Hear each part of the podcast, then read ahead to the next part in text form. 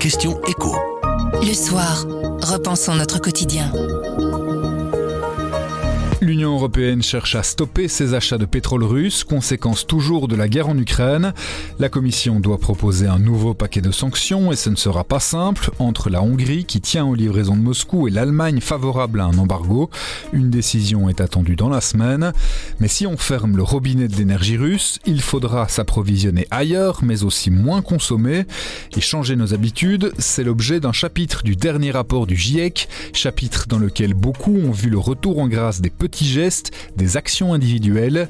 Pour Dominique Burns du service économie, le voir uniquement comme ça, ce serait rater l'essentiel. Je m'appelle Pierre Fagnard et vous écoutez la question écho du soir. Le dernier rapport du GIEC, il prend acte du fait que fondamentalement, il ne va pas suffire de verdir les processus de production il va falloir aussi modifier nos habitudes de consommation. Et c'est dans ce cadre-là qu'il a introduit la sobriété. Ce qui est intéressant, c'est que la typologie qu'il reprend, c'est celle d'une triple stratégie. Éviter, déplacer et améliorer. Éviter, c'est consommer moins de quelque chose. Déplacer, c'est substituer un type de consommation à un autre. Et améliorer, c'est verdir un mode de consommation existant. Première facette, donc, éviter très concrètement, ça veut dire quoi? C'est des petites actions individuelles? Ça peut être réduire le nombre de vols long courriers.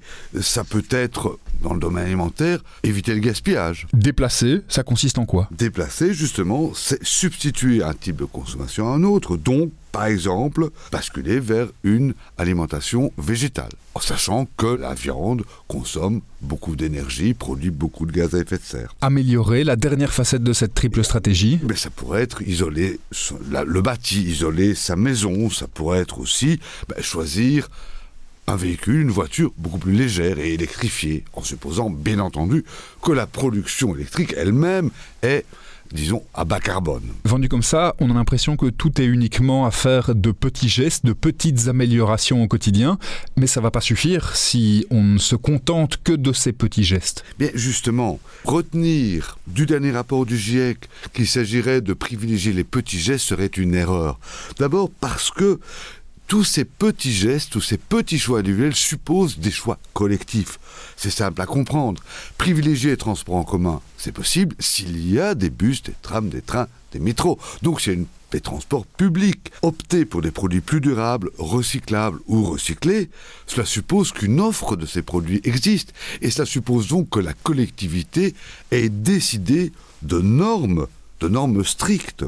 Donc on voit bien que des actions individuelles ne sont réellement efficace que s'il y a des choix collectifs. Ces stratégies axées sur la demande, elles devraient permettre de réduire les émissions. Est-ce que le GIEC chiffre à quel point? Tout à fait. Il pense que si on les met en œuvre de manière large, hein, dans tous les domaines, cela peut réduire de 40 à 70% les émissions d'ici à 2050. Voilà pourquoi les conclusions du GIEC, c'est qu'il faut atteindre la sobriété. Oui, justement. On voit bien que pour atteindre un tel niveau de réduction, c'est pas quelques petits gestes qui vont suffire, évidemment. Non, non, il s'agit évidemment d'être sobre.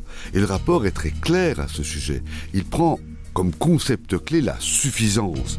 La suffisance, sufficiency en anglais, au sens d'avoir en suffisance pour rencontrer ses besoins, d'avoir ce qu'il faut, d'avoir pas trop, ne pas avoir trop peu non plus. Question écho du soir, ce sont des clés pour répondre à une question de l'actualité économique, tous les mardis sur notre site, notre application et votre plateforme de podcast préférée. À mardi.